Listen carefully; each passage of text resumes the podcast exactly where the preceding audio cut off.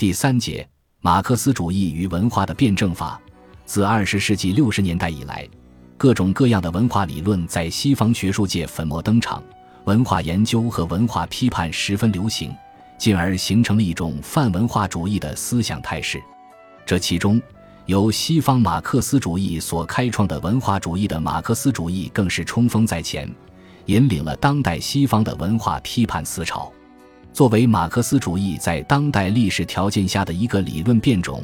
西方马克思主义的文化的转向不仅使马克思主义的理论面貌有了很大的改观，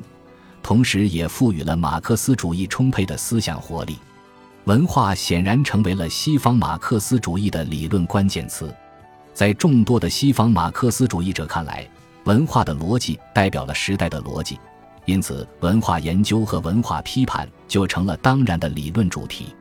从马克思所处的自由资本主义时代发展到我们今天所面对的发达资本主义时代，现实的格局有了转变，理论的格局就需要从政治经济学批判转向文化政治学批判，从资本论转向文化论。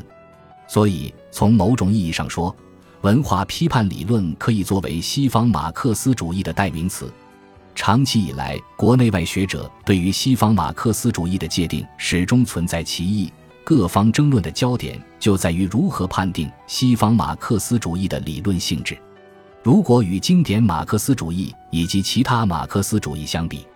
西方马克思主义最突出的地方就是将文化问题上升为社会本体论问题，从而将马克思主义改头换面为文化主义的马克思主义。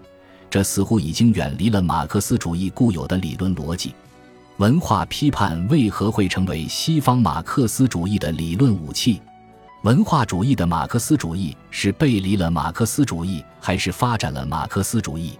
当今马克思主义理论创新的焦点究竟在哪里？对于西方马克思主义的这些作为，列斐福尔有这样的辩护：为了认识现代世界。我们不仅需要保留马克思的一些基本概念，而且也还需要增加一些崭新的概念，如日常生活、城市、社会的时间与空间、国家主导生产方式的趋向等。在我看来，马克思主义就是一种研究和发现的工具，其价值就在于运用。我们必须运用它去揭示世界的新变化。面对当代西方社会的种种现实问题。西方马克思主义者不断地进行理论创新，提出了许多新概念、新方法，其目标就是为了解答历史主动性的实现问题，为了寻求西方社会的变革路径和斗争策略。他们摒弃了经济决定论和机械反应论的思想路线，不再谈自然的辩证法，而是大谈文化的辩证法。他们对经济基础和上层建筑的作用关系，对意识形态的社会功能。对大众文化和日常生活都展开了全新的和有益的理论探索。